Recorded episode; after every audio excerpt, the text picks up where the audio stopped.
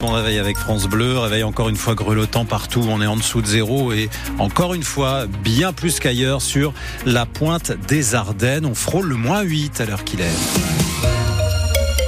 6h30, le journal Margot Turgy, bonjour. Bonjour Nicolas, bonjour à tous. Et une nouvelle journée bien froide donc dans la Marne et les Ardennes. Et si vous n'êtes pas assez équipé, bonnet, gants, écharpe, manteau chaud, le risque eh bien, c'est de se transformer en glaçon. Alors pour remplir les placards, la solution, c'est les soldes commencés hier et prévues jusqu'au 6 février.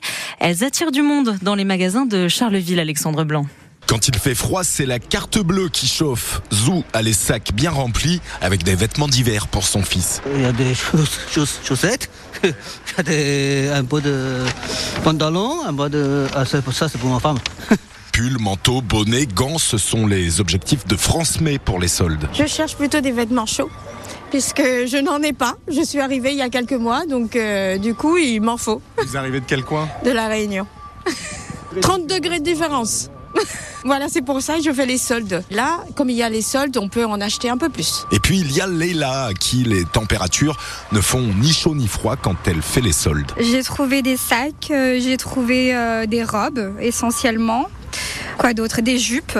J'ai plus acheté pour euh, la saison prochaine et l'été que pour cette saison-là, parce que j'ai déjà tout à la maison. Pour cette Carolo Massérienne, les soldes sont l'occasion d'acheter chaque année des chaussures d'hiver de sa marque préférée. Deux paires de pâte au gaz. Et hors chaussures ben Hors chaussures, pour l'instant non, j'ai regardé les pulls et tout ça, mais je vais vous dire quelque chose, j'ai plus le courage d'essayer. On est des auditeurs de France Bleu. Ah bah très bien.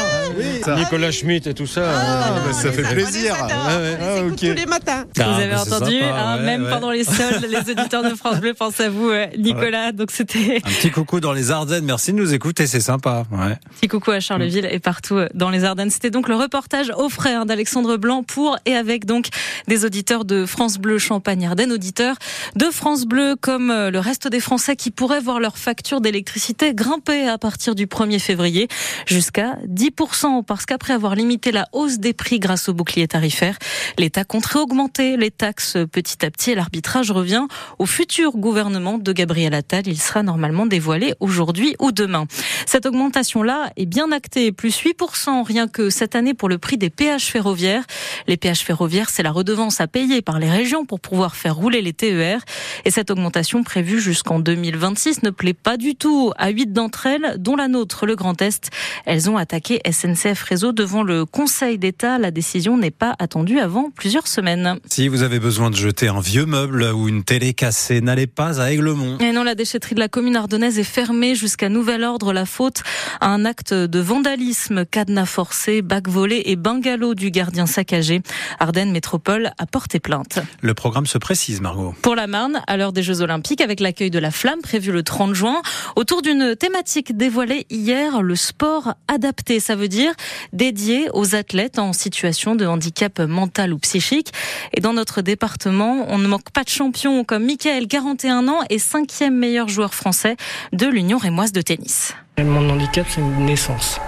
Donc euh, j'étais euh, en fauteuil roulant et grâce au sport que je fais tous les jours, ça se voit pas, ça évolue et puis. Donc t'es né, t'étais en fauteuil roulant et là tu joues au tennis euh, en normal. fauteuil roulant et puis en les jambes en canard.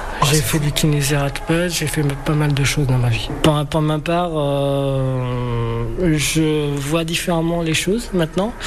Grâce à mon entourage, ils sont derrière. Voilà. Sans eux que je serais pas là. Puis le club, bah, je suis à fond dedans. Voilà. Entraînement, entraînement.